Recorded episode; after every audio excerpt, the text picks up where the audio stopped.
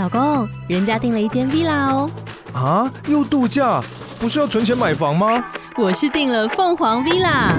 哇，竟然有千平花园，十五项休闲公社，回家就像度假哎！而且花园比房子还要大呢。还有我最爱的游泳池，耶！龙大营建 villa 生活，十年防水保固，二至三房，零七三九八五五五五，凤凰 villa。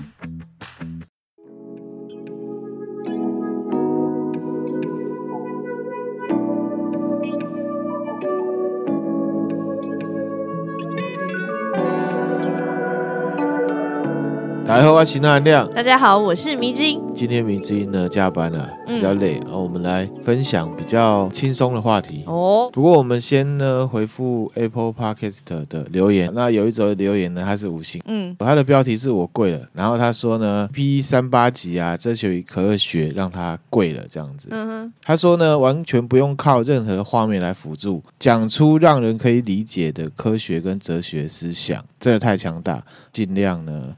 白话的讲，用麻瓜，我们麻瓜可以理解的方式是是，对，我们真的是用麻瓜的方式，因为我也是一个物理麻瓜，你真的要我把它写成什么公式什么，我也没办法。对，啊，事实上，其实我们也是应该了解这样就可以了。这样，感谢这位听友了，谢谢。然后他说呢，以前呢在学校上课都听不懂，嗯，那也很喜欢我们讲的《道德经》啊，跟各种主题，他每集都听好几遍，嗯。然后他说呢，入坑之后。连老高跟小莫都忘记看了，这样子。其实老高小莫的节目其实也都还不错啦，对啊，还是可以看。我们自己也平常也会看。对，然后他说每期呢都期待钠含量过高的更新，啊，我们会持续更新。好，我们最近也都一个礼拜呢两集嘛。对，他说呢，他觉得钠含量跟迷之音的互动很像少女漫画，哦，这个很好笑。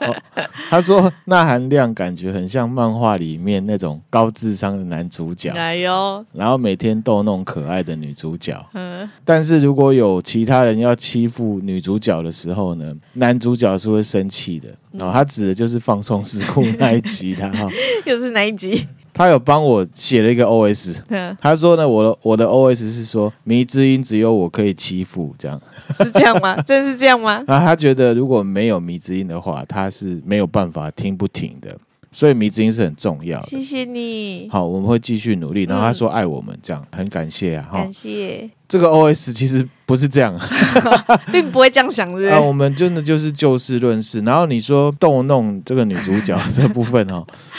因为迷之音他没有参与我们制作嘛，所以呢，他问的问题有时候会比较单纯啊。可是有时候他问的问题确实是这个天马行空，嗲没嗲。那有时候会很好笑 啊，我就会忍不住逗弄他这样子，这是真的啦。那至于说高智商并没有，我只是比较好奇啊，嗯、然后也爱分享这样子。嗯，好，谦虚啦。感谢这位听友这样子的好评，给我们这样的好评啊，我们会继续努力。会，我们会继续努力。然后我觉得他这个比喻呢。超有趣的。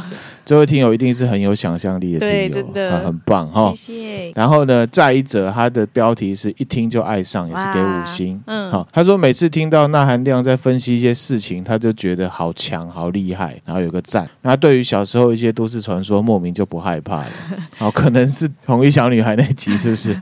很多啦，有很多。然后我可能有分享一些心理学嘛，哈、嗯，那这就是一个额外的看法，这样子、分享给大家。其实我会这样分享。一方面也是因为我们看到很多节目，有时候都会讲得很戏剧化啊，对。然后其实很久以前也有听友也不喜欢我们这种说法，哦、他会说我们在泼冷水。嗯嗯嗯。其实我是站在有距离的角度来看这个都市传说。嗯。各种不一样的角度来看嘛，那有一些确实很可怕，嗯，然后有一些我就知道它就是一个恐怖故事，我们就会单纯来分享。可是，一旦我有感觉到这个是有人想要以假乱真的话，我就会把我自己的看法直接讲出来，这样子。对，好。对然后他就说，迷之音也会很配合的，不失礼貌的傻笑，这样，像现在这样吗？大大概是这样。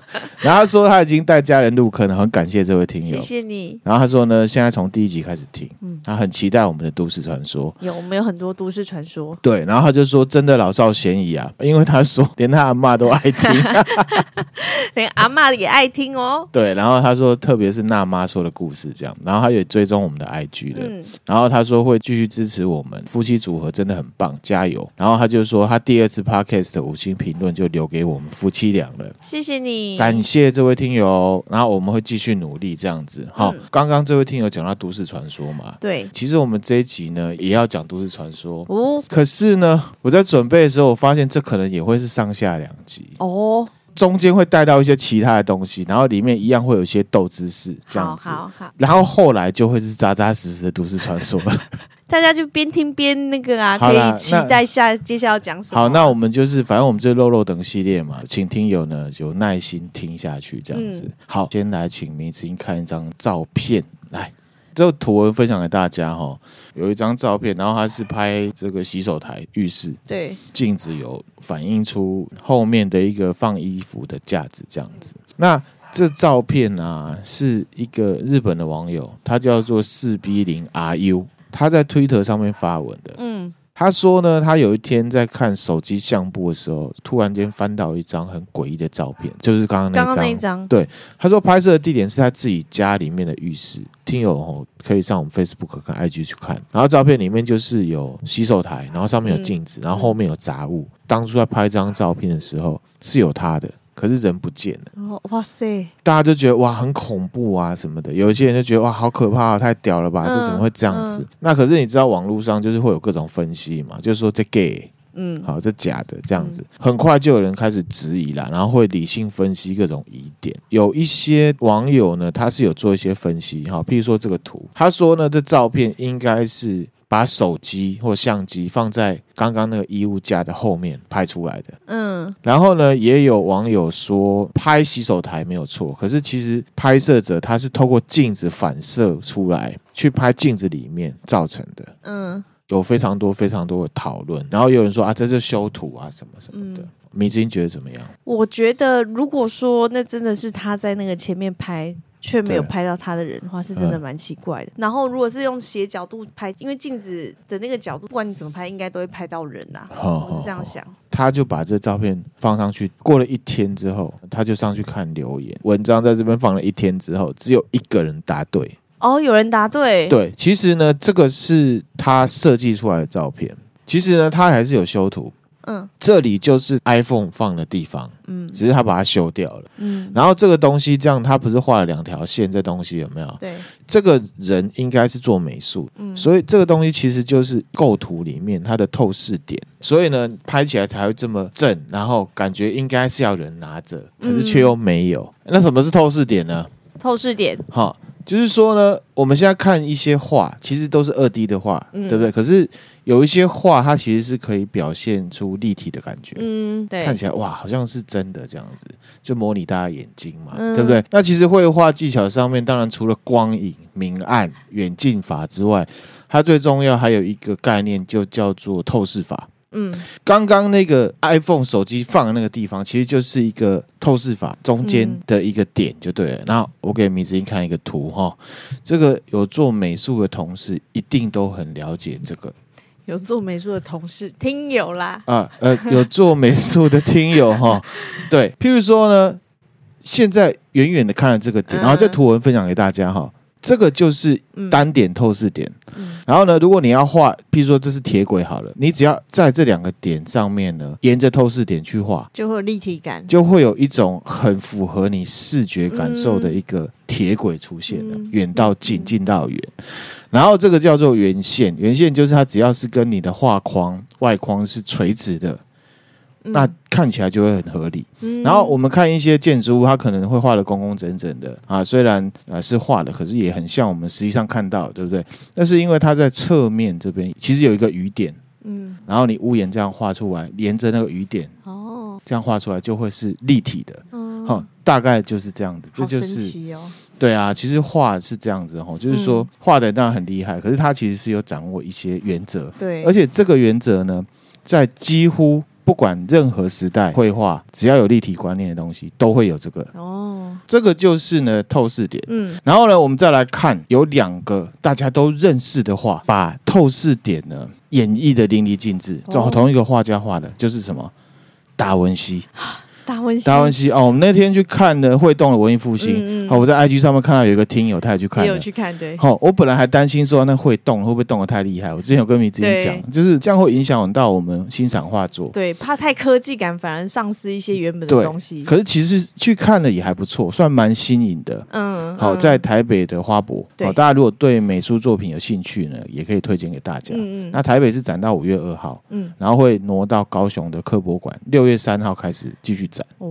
那我们呢来看一下文艺复兴时代这个达文西的很有名的画《蒙娜丽莎》啊，对，《蒙娜丽莎》，你看它透视点就刚好顶在这个画的最上面。哦，对，然后呢，你看哦，为什么蒙娜丽莎会被人家这样子赞颂？除了他是达文西之外，好，他是达文西这件事情也还没有确定吧？是不是？对啦，还没有确定哈。嗯、其实你看他画这个比例啊，完全是对称的。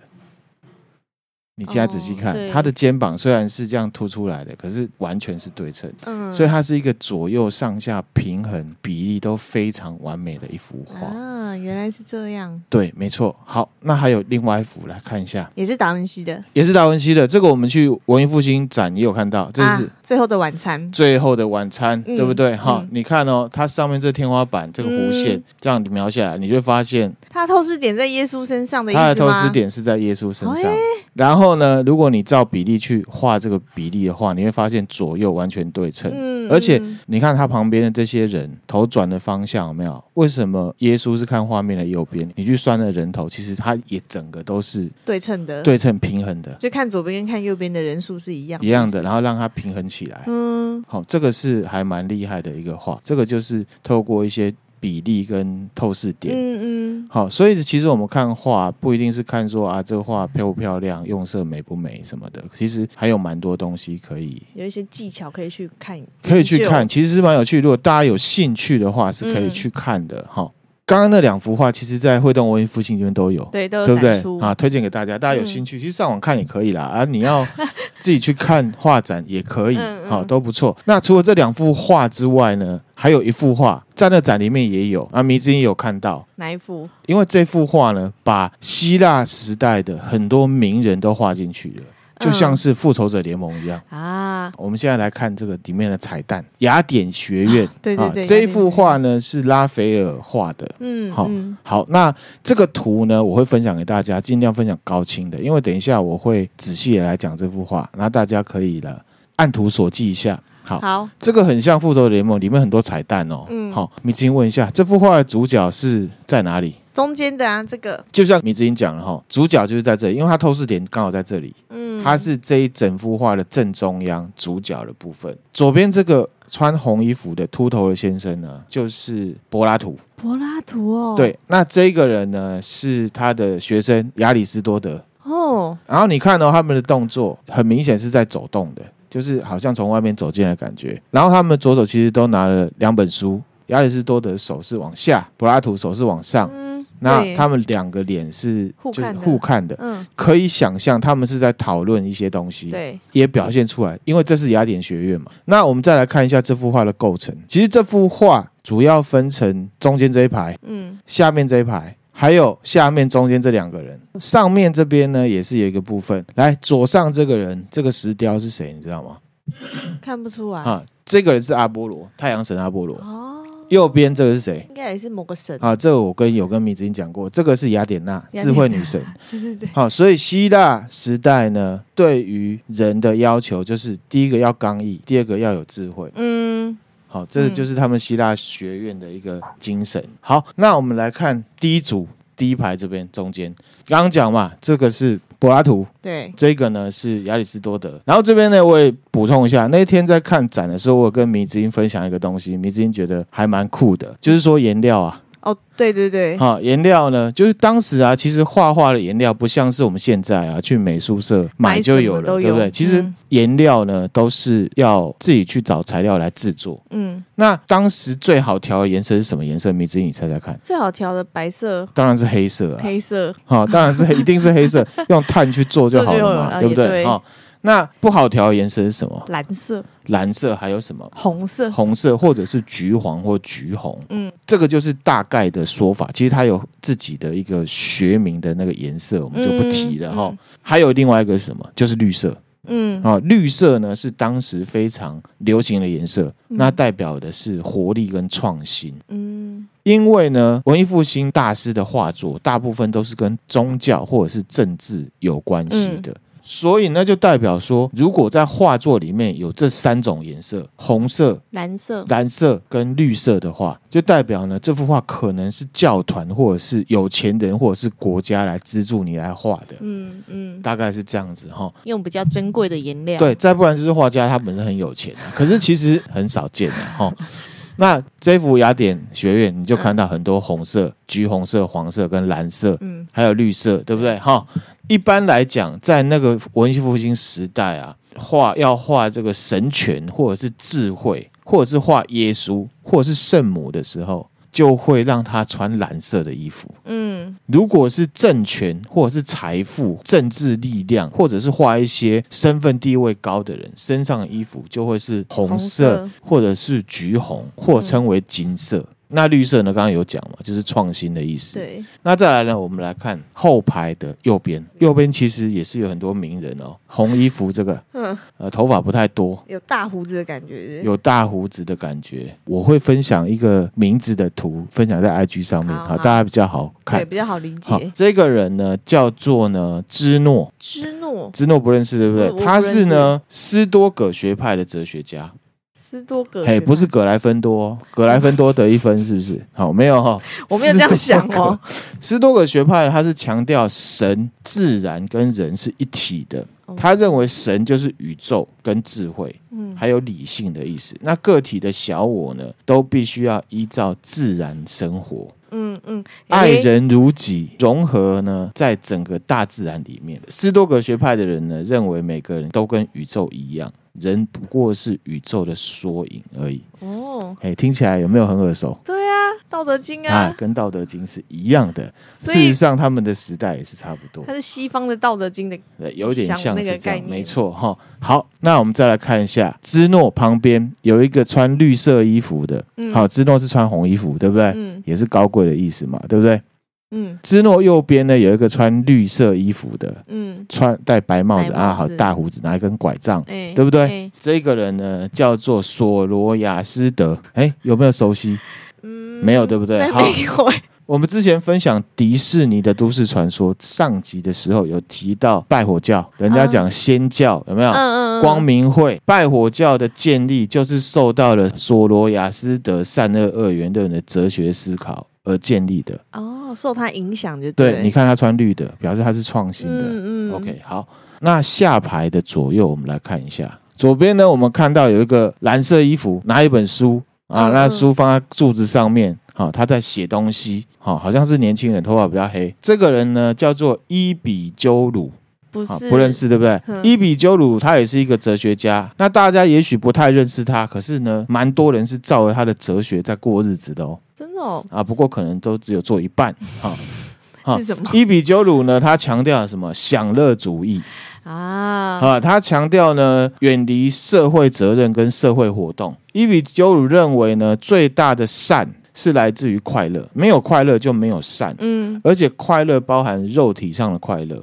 也包含精神上的快乐，好前卫哦，哈，很前卫哈。他把快乐分成动态跟静态。嗯，他说呢，动态的快乐就是你正在满足一种欲望的时候产生的快乐，譬如说你在吃美食的时候。这个就是动态的快乐，嗯，后者呢，静态的快乐指的是欲望得到满足之后的平静的快乐，嗯嗯，重点来了哦，伊比鸠鲁认为静态的快乐才是最重要的，嗯，我也觉得，好，可是大家呢都觉得自己是享乐主义，可是大家追求都是动态的快乐，嗯，对，伊比鸠鲁他的意思就比较像是说，你要满足你动态快乐，可是你满足动态快乐的目的是要得到静态的快乐，嗯。这个就是一比鸠鲁，嗯，好，那一比鸠鲁强调这些东西呢，可以让我们想到一件事情，就是说，我们来做一件事情的时候，我们要考量，譬如说这件事情有没有趣，嗯，有没有去的时候，你想不想做，会不会帮你带来快乐的时候，我们同时要考量到它会带来的副作用。副作用好，譬如说吸毒哦，这种呃，吸毒你把针打进你身体里面，是不是动态快乐？嗯，啊，动态快乐完了之后有静态快乐吗？我不知道，没有，应该是没有，而且它的后果是很大的。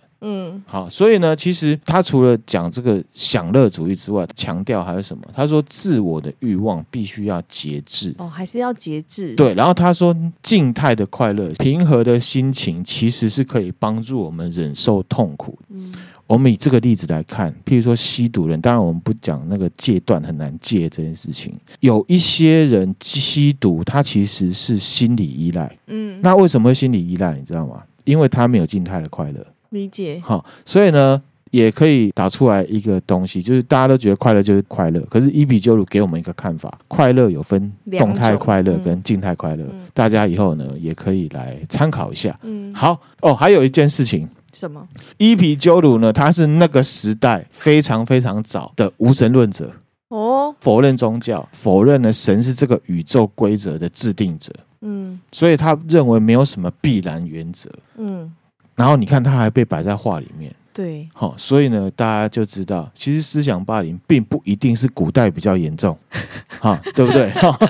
不会啊，他已经有被放进来了，啊，并不一定是古代比较严重嘛。哦，他因为呢不相信有神，对，所以他提出了一个非常有名的一个悖论，悖论又来了，对，叫做伊比鸠鲁悖论，又称为呢罪恶问题。嗯，好，他怎么问呢？他说：“假设神呢是全善的，嗯，因为大家都这么认为嘛，对，对不对？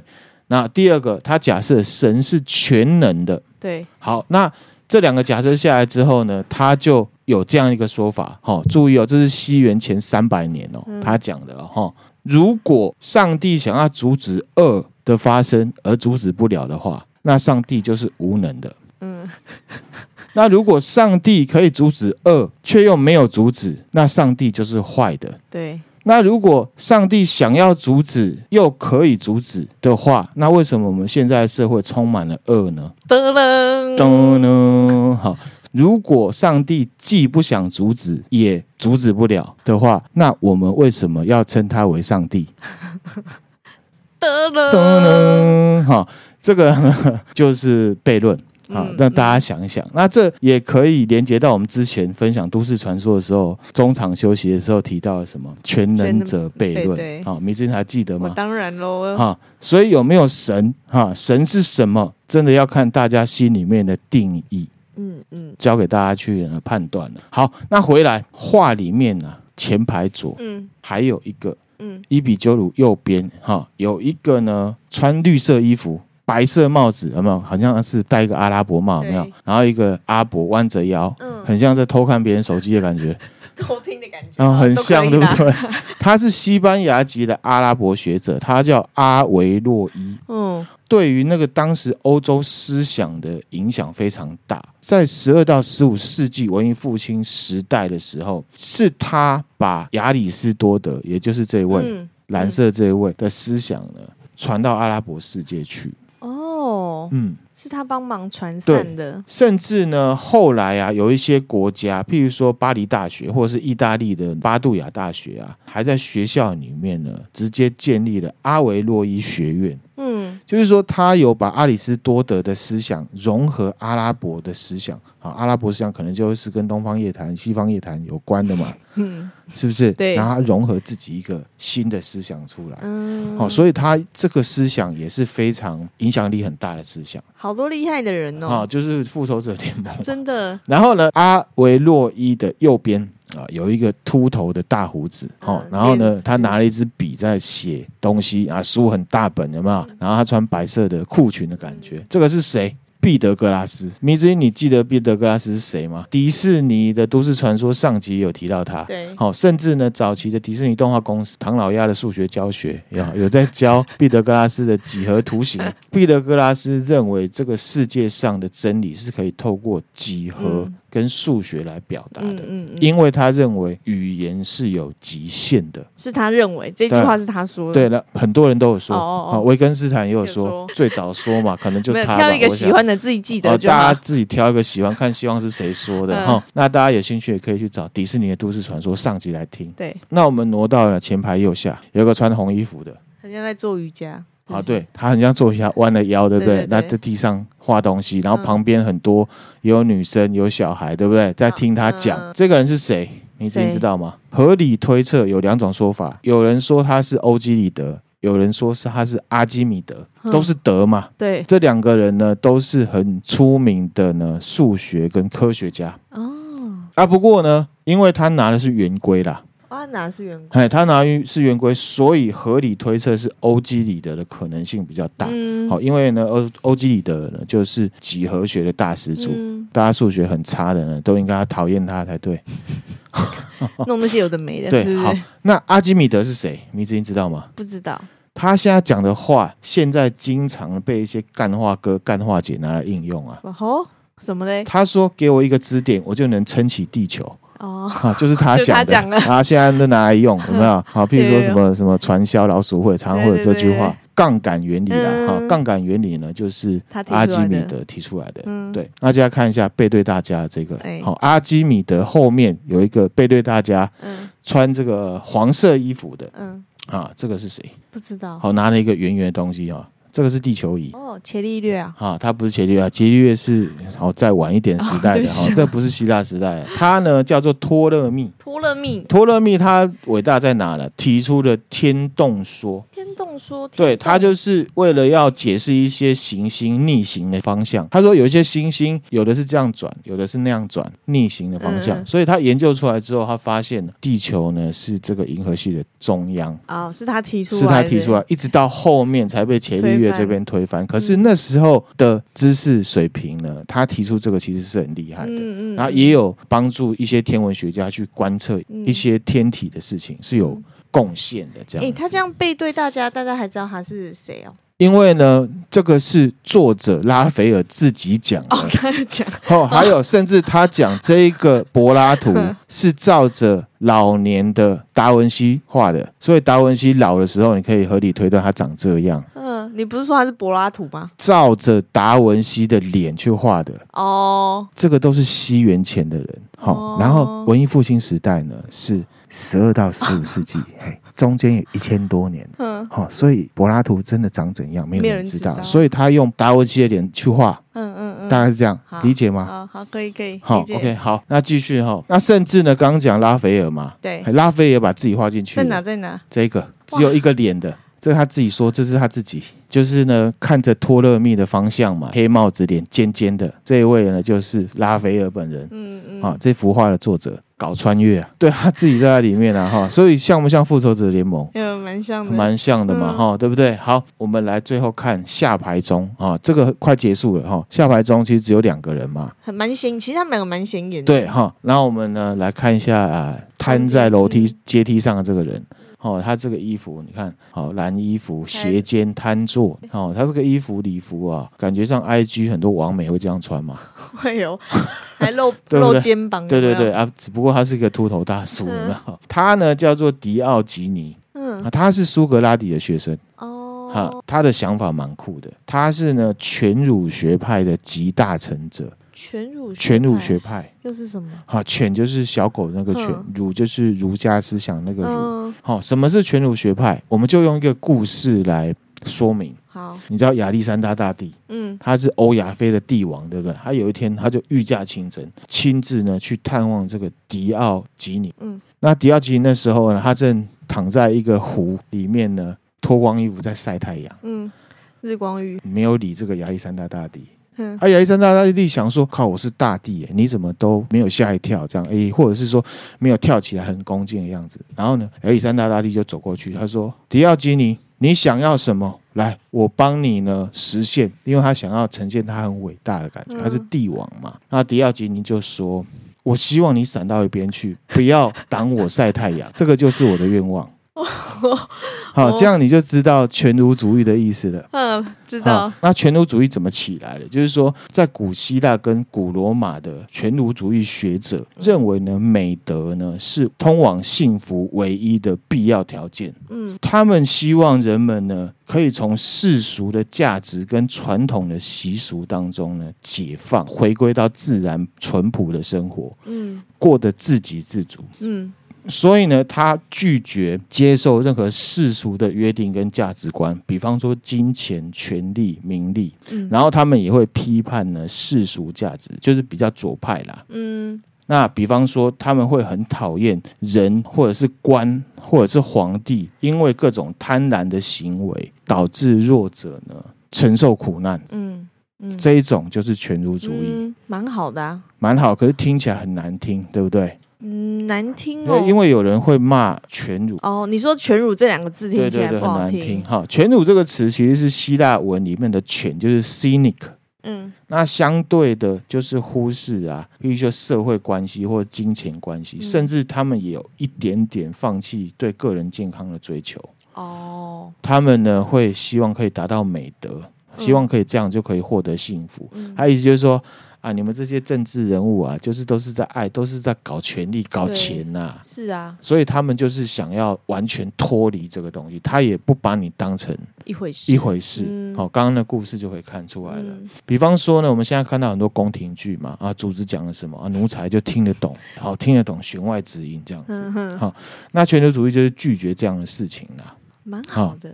哦你也可以讲，那含量某个程度上，哦，可能就会被一些不欣赏我的人，就会称为我是全儒。嗯嗯，好，这样迷之音可以了解吗？可以可以。好，那甚至你要说老子有一些全儒呢，我想他本人应该也不太有意见。嗯，因为呢，在道的逻辑之下，犬跟人是一样的。我们看《道德经》都知道了，嗯，人家称你为犬，是因为你把犬分出来了，觉得自己比较高级。可是，在我的心目中，人跟犬是一样的，所以你跟我都是一样的。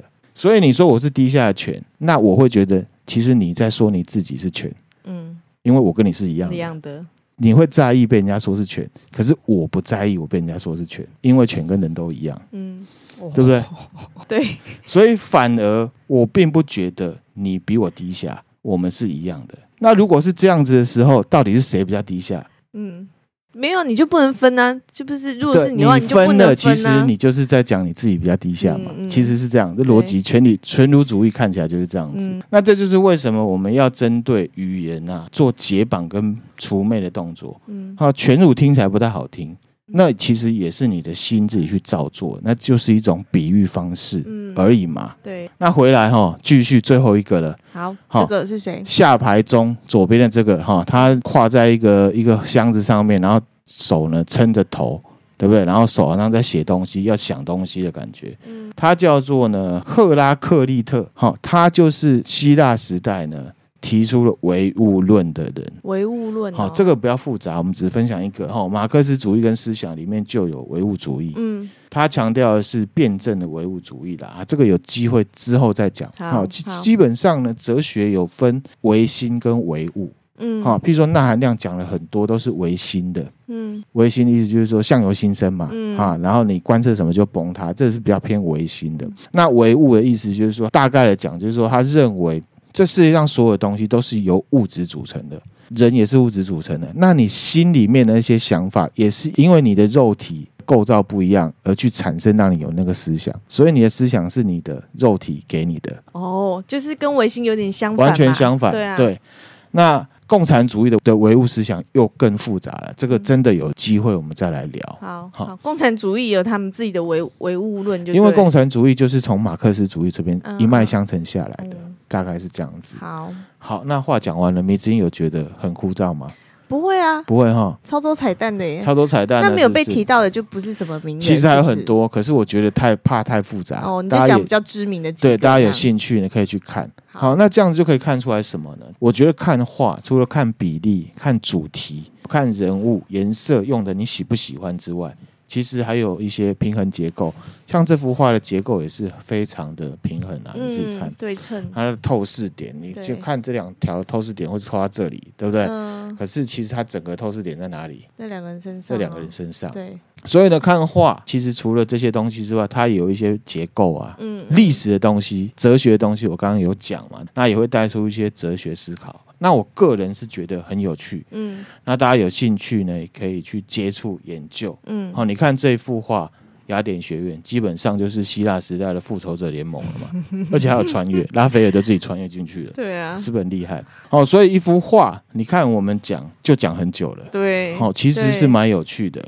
如果你有研究的话，啊，当然你也可以说啊，好丑啊，他画着怎么都肥肥的啊，那我看不懂啊，十秒就带过。那当然这是个人的兴趣不一样，嗯、自由啦，对，没错。好，不过你如果仔细研究的话，真的是还蛮有趣，而且理性跟感性都有。哦，还有一个秘密。什么秘密？这个比例，如果大家研究透彻之后，你会发现拉斐尔他有把毕德哥拉斯的位置，依照毕德哥拉斯的完美比例的公式，哦、把它摆在这幅画的相对位置上面。好，大家有兴趣可以去研究。好酷哦！好，OK，好。毕德哥拉斯应该会很感激他吧？刚刚从镜子讲到画，对啊，是不是讲的有点远？嗯，那我们现在终于要讲回来。其实我们这一集跟下一集的都市传说呢，是要讲跟镜子有关的都市传说。扯太远了吧你？啊，不过这些东西还蛮有趣的嘛，大家可以分享。可是跟一开始讲说都市传说那个，哎，可是落差很大。那是因为透视点带出来的。对了，而且这里面也是有一些都市传说啊。啊，对，比如说那个刚刚你说那个谁。到底现在是谁还是谁还不确定？啊，你说欧几里得还是阿基米德？对，这也算是都市传说之一啊。对对，大家可以自己去研究哈。好，那这边我们要正式进入都市传说。好，好，大家听我们对不起啊，不好意思哦。来喽，来喽。好，讲镜子嘛，对不对？嗯。好，明智，你知道其实香港有一个很美丽的景点。它叫做呢城门水塘，哎，没听过，没听过，是不是？来，香港哦，哎，它的外号叫做什么？天空之镜哦，你知道吗？我不知道，可是超多天空之境的，就是有这种称号的地方。很漂亮，这超像台湾的水漾森林，对，很像啊。它也，它就是天空之境。然后呢，这个城门水塘，它是在香港新界西南部的一个水塘啊。嗯，它是在荃湾区城门谷的附近，然后上面甚至那边有一个叫做呢城门郊野公园。嗯，我，给你看一下照片。我们看起来有没有很阴森？有一点。好，晚上就变得很阴森哈。这图文分享给大家哈。为什么？那就够可可怕了吧？为什么会很阴森哈？这个是因为说呢，嘿，那个地方呢是一个自然景观非常多的景点，又很漂亮，嗯，然后大家都会去那边呃踏青践行。嗯嗯，可是其实呢，它是以前香港在二战时代啊。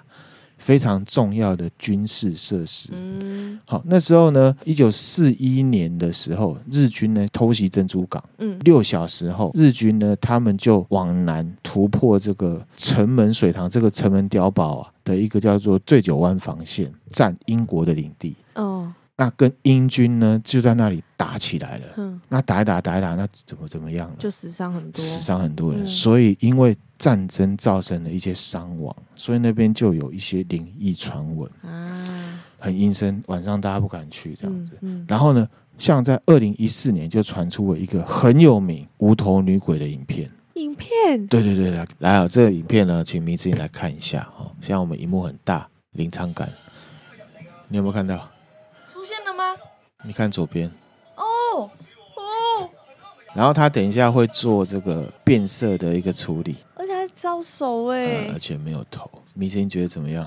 我一开始看没有发现，对，没有发现，但是后来只发现他之后一直盯着看看，觉得很可怕。对啊，其实还蛮清楚的，对不对？对，而且他在招手哎，对，他是在招手，而且他又穿白衣服，感觉上好像招那台车的感觉，因为好像就只有那台车。嗯，好，那这事情是这样，就是在二零一四年四月五号清明节，哎，是不是快到了？这是清明节，对，清明节的时候，然后有一个元天屯车友会啦，它里面一个干事叫阿阳啊，嗯嗯，他就是开车的人，当天凌晨就跟一群车友。开车出去玩，然后他是开宾士嘛，嗯嗯，开到那边的时候是凌晨三点，嗯，他就是经过呢城门水塘路段，接近这个荃湾象山一带的时候，他本来其实他开的时候没有发现，他是后来去看那个行车记录器才看到边边呐有一个。女生感觉上像是女生吧，其实看不出性别，讲实在话。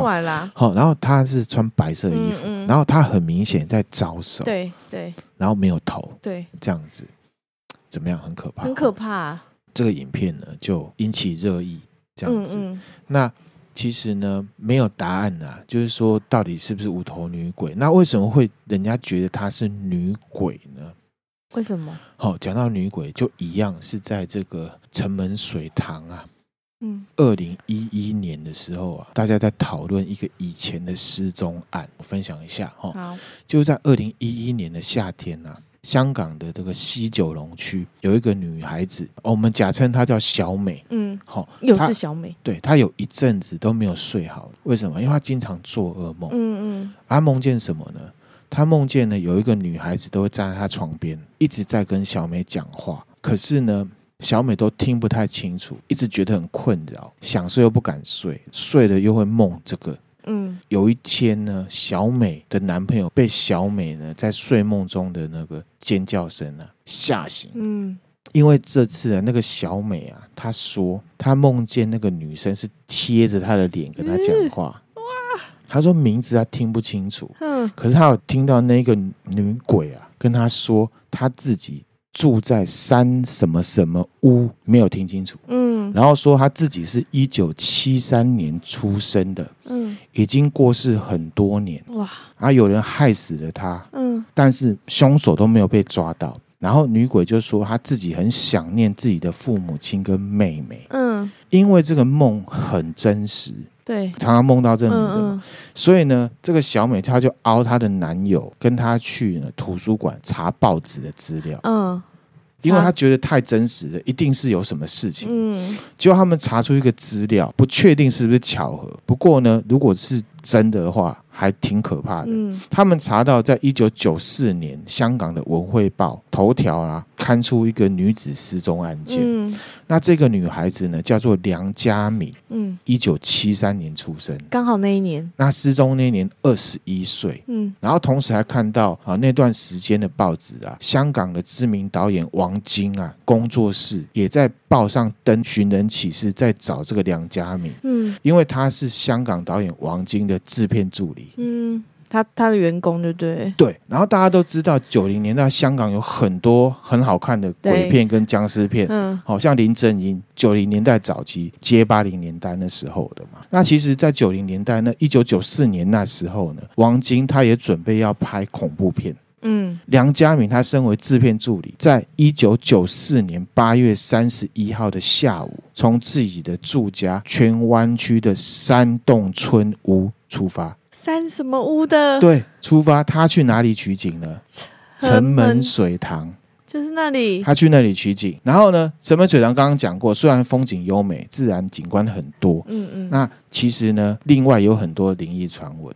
好，所以呢，有一些很经典的香港片、恐怖片呢，会去那边取景。比方说，你知道山村老师吗？山村老师不，九零年代非常可怕的一部电影，这是他的剧照。哦，这是吴镇宇演的，大家有兴趣可以找来看。嗯、就是在那里拍的，城门水塘拍的，有在那边取景。嗯，然后呢，这个梁家敏啊，他就自己去取景。嗯，自己一个人去哦。好，但是呢。梁家敏有跟他的室友交代行踪，说他要去取景。嗯，那他的室友是一个警察女警。这个室友其实当下听也不疑有他，因为梁家敏是电影工作者嘛。嗯，啊，取景啊，工作经常要做，没有太注意啦。好，可是当天呢，到了晚上深夜喽，梁家敏都没有回家，也联络不上。这个女警呢，觉得怪怪的，她就打电话回这个梁家敏的老家，问他父母。梁家敏是不是回去了？这样，结果父母说没有，嗯，没有，觉得很怪啊。那他们还继续等，等到第二天的傍晚，还是没有回来。所以这个女警呢，直接报警。嗯嗯，好，然后看一下梁家敏的长相，年轻啊，长得漂漂亮亮的，真的耶，好清秀型的，而且很年轻哈。报警之后呢，警察就开始调查。梁家敏他其实的工作呢，平常工作表现都很正常，个性也算文静，也没有财务问题，也跟人家没有财务纠纷。嗯，所以呢，警察推估没有自杀动机。好，所以呢，警察就到梁家敏当初出发的目的地城门水塘去搜索。嗯，同时因为他是王晶的员工。又是一个漂亮女生的神秘失踪案，所以报纸当时呢一直在报哈。那时候报纸是自由，因为哈，OK 好，那时候还还对，好，那可惜呢，警察的搜寻跟调查都没有新的发现。都没有什么线索之类的。对，那梁家敏的父母亲跟家人想当然尔，一定是心急如焚嘛。嗯、那他们就去找灵媒帮忙啊，希望可以找自己的女儿。嗯，好，那接下来就是民俗说法，大家呢听听看就好了。哈、嗯，那他是用卜卦的方式，我觉得这卜的也是很笼统哈。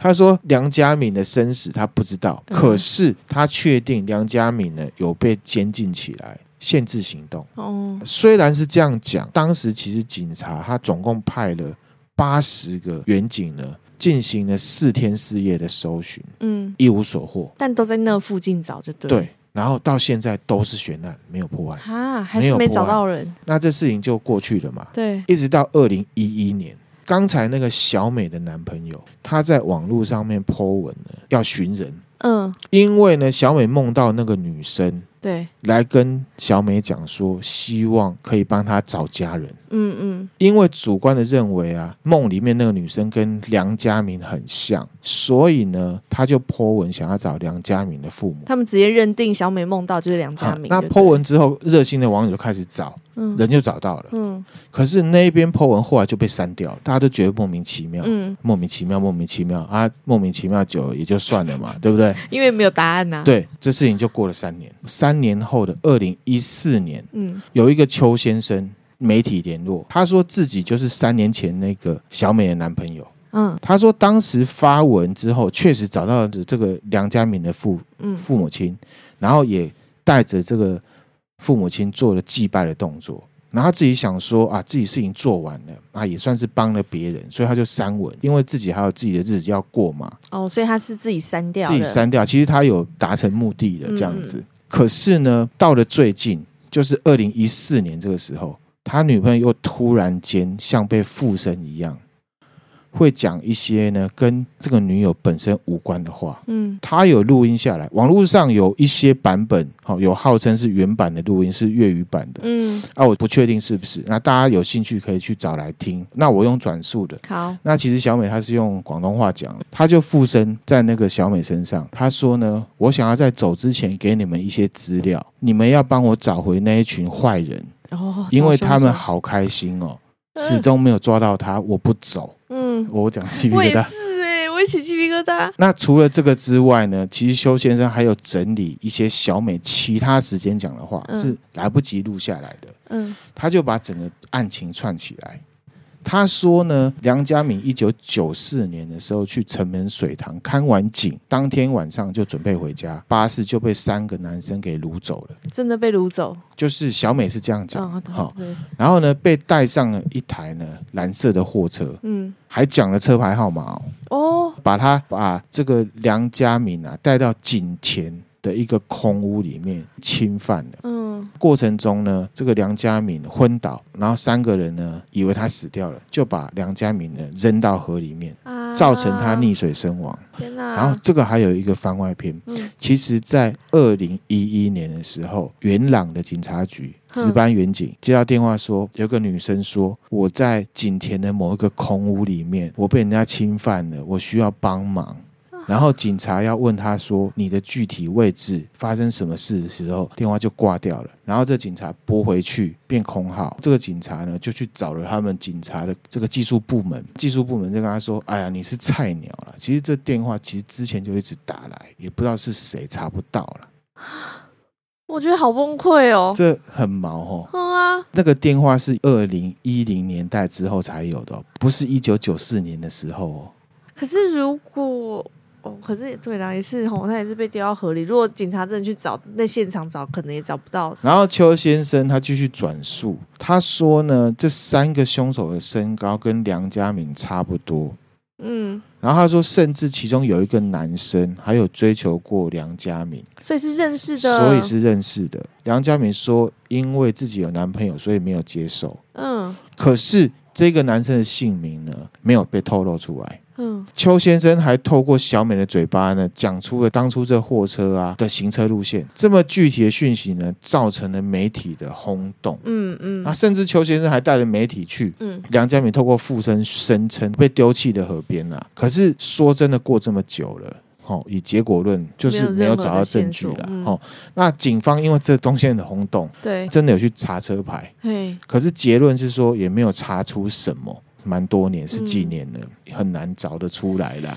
嘿，因为这样的事情太悬，又加上没有结果，对，就有网友出来说邱先生想红乱讲，嗯，哦，那这不一定啊，这只是一种怀疑啦，哈、哦。那也有人踢爆说邱先生他讲接受媒体的时候，哈、哦，转述说什么梁家铭当初自己讲说什么穿的是黑衣白裤，嗯，可是事实上他是穿白衣黑裤啦，嗯，他这样就胡乱，这会不会是口误？其实有可能，有可能，因为那含量也经常有这种口误，对。哦讲反了，好、哦，这不是故意的，可是其实这不代表这事实是。就是假的，就是假的哈。个人认为口误是有可能的，然后那再者是又有人自己去调查哦，梁家敏当时根本就没有男朋友了。那邱先生说什么啊？梁家敏讲什么当时有男朋友怎样？这是骗人的。嗯，可是我自己也觉得这东西就很个人啊。对呀，二十一岁的女孩子私下交男友不让人家知道，其实也是有可能的嘛。对啊，或者是她就是不想要接受他追求，就是说我有男朋友啊，也有可能啊。对啦，总之是这样哈。我觉得这么斩钉截铁的说当时没有男朋友。这种说法，我觉得我觉得是说不太过去的。嗯，好，那也有人说啊，大家会不会想太多了？嗯，好，说不定就是这个梁家敏啊，当初看景的时候不小心落水，失足落水。嗯，啊，那其他都是旁人乱编的。嗯，好，那当然这也是不无可能。可是呢，当时警察在真的调查的时候，虽然没有找到人，也没有找到什么证据，可是他们也是研判梁家敏是被绑票，或者是他杀了。嗯嗯，是朝这个方向去调查的。只不过最可惜的就是没有找到任何的线索，到现在就是悬案。然后刚刚那些事情，我自己听起来我觉得有点毛啦。对，那警察局接到的电话也是番外篇，那个也是蛮毛的。对啊，然后甚至也有人去怀疑王晶。哦，哼，因为有人说什么身高跟他不一样，差不多高嘛。哦，啊，王晶也不高嘛。嗯嗯。哦，真的有记者去采访他，采访王晶。王晶对，有影片。他的说法就是说，这个女生啊，虽然是他公司的员工，可是其实他公司员工很多，很多，所以他其实没什么印象。嗯嗯。然后呢，也说啊，针对这个失踪案，其实公司有配合调查，然后甚至也登报寻人嘛。嗯嗯。针对托梦附身的。说法，他不确认到底有没有这回事，因为没有科学证据，他没有办法说他自己信或不信，而且他信或不信是不重要的，他就这样觉得。嗯，然后再来是说呢，他觉得如果呢真的有托梦的话，为什么不去找父母，而去找一个不相关的人？对不对？其实我们之前分享很多案例，都是找了不相关的人，嗯，因为有时候就是磁场啊，他有没有这个缘分嘛？对，好，这个也让我想到，就是我们去年清明节分享的故事，嗯、你记不记得？说我哥的一个朋友跟上了，对对对，后来师傅跟他说什么？就是你就是因为你信人家才会找你嘛，对，之类的。哈，其实那是有条件，这这也是可以解释的。那总之呢，这件案件到现在就是。尸体也没找到，都没有找到任何线索，所以现在呢，其实就是判定梁家敏的法律上死亡。不过，它就是一件悬案，悬案。那只是说中间有一些灵异点，嗯，城门水塘就把整个都勾起来。譬如说无头女鬼，嗯、然后呢，神秘失踪。对，可是无头女鬼跟梁家敏，有人就觉得那是不是啦？有人会这样觉得啦。好，这个蛮可怕的哈。然后这个其实之前讲的香港的灵异在线也有在讲这个哦，有报过关于镜子的都市传说呢。我们下集会扎扎实实的，每一个都是跟镜子一样。有关的都市传说，这个只是因为它叫天空之镜啊。哦，我刚正在想说，那这个跟镜子的关系在哪里？因为它是天空之镜啊，它这图真的是很漂亮，它这真的是很漂亮，我分享给大家哈。那接下来就是会有很多是台湾的，然后跟镜子有关的。镜子其实我也是会蛮害怕的。好，大家就视而已听啦，因为接下来就扎扎实实的都会是都市传说哈，让大家呢在清明节的时候呢，这个清凉一下这样子。清明节已经。好吧，嗯，好，那明智有什么看法？最后这个还蛮，就悬案，就是让人家觉得很感忧，你知道吗？哦，对啊，我们看那个为了 X 调查，对啊，每次都悬案，我想说，哎，讲实话，其实我是不太喜欢听，或者是不太喜欢讲悬案的。嗯，但因为这个就是也是蛮毛的哦。好，对，没有结果，就让人家觉得，而且都那么就是托梦都已经讲。呃，附身托梦这件事情都已经讲那么清楚，却都没有调查到什么。其实我查一些网络资料，有人很阴谋论，就是说是不是某人哈，或者是怎么样有权有势去把他压下来，或者什么的，就是各种阴谋论啊。对啦。可是呢，这个还是要讲，这个就是司法调查，就是以司法的调查结果，啊啊、没有证据就是没办法，你没有那个就没办法。没错哈。嗯、那我们今天分享的内容就到这边啦。嗯，那如果觉得我们内容还不错的话，欢迎追踪我们的 FB 或 IG，也可以赞助我们，给我们鼓励哦。谢谢大家，谢谢大家，拜拜。拜拜。